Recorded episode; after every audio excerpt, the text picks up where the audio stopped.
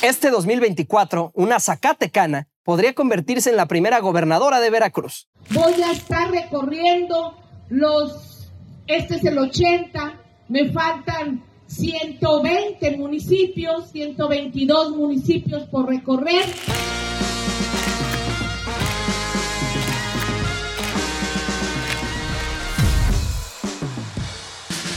Ella es Rocío Nale, exsecretaria de Energía del presidente López Obrador. No sabe cuántos municipios tiene Veracruz, 212 para ser exactos. Tampoco sabe sus nombres y así quiere gobernar el estado. La exfuncionaria es la precandidata de Morena, PT, Partido Verde Ecologista y Fuerza por México.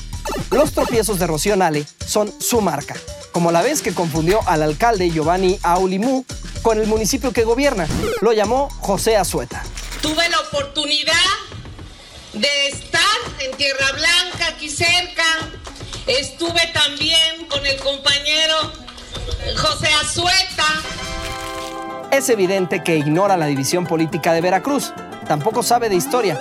Según ella, el primer gobernador del estado fue Guadalupe Victoria, el primer presidente de México. Eso sí, asegura que es veracruzana por convicción. En agosto de 2022, el Congreso Estatal de mayoría morenista le regaló la llamada Ley Nale, la reforma al artículo 11 de la Constitución local le abrió la puerta a la elección sin haber nacido en el Estado. Nale es de Zacatecas, después vivió en Tabasco, pero cumplió con el requisito de residencia efectiva de al menos 5 años. Asegura que lleva 36 en Veracruz.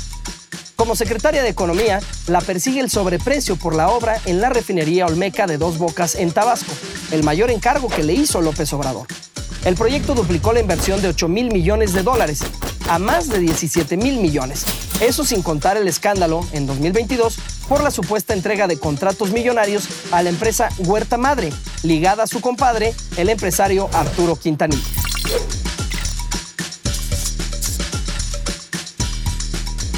El presidente López Obrador ha defendido su gestión. Señaló que construyó la refinería en tiempo récord, aunque todavía no produce un solo barril. Nale no solo tendrá que cargar con su peso, sino también con el saco de piedras que es el actual gobernador Cuitlagua García, el que ha explotado en distintas ocasiones contra mujeres periodistas. No es una casualidad. Desde que llegó al cargo van siete reporteros asesinados.